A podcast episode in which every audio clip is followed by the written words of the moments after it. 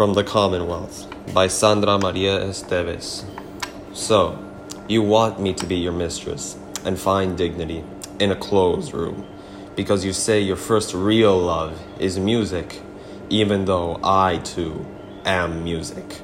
The sum total of contrary chords and dissonant notes, occasionally surviving in mutilated harmony, even though I could fill you so full to grow outside yourself and walk with you through opalescent gardens.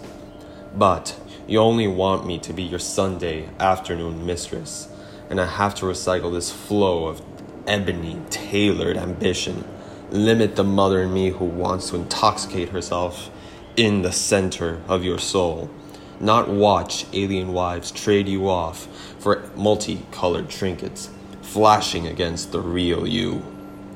Understanding what a whore sophistication really is, I reject a service role, a position I've truly hated whenever it was forced upon me.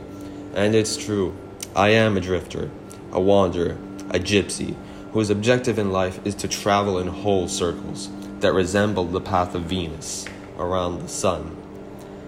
I never reveled in washing clothes or reached orgasms from dirty dishes but I didn't mind being part of someone who could help me to be me with all my transient contradictions. And I am a woman, not a mistress or a whore, or some anonymous cunt who left whose initials left an impression on the foreskin of your nationhood. Y si la patria es una mujer, then I am also a rebel and a lover of free people. I will continue to look for friction in empty spaces, which is the only music I know how to play.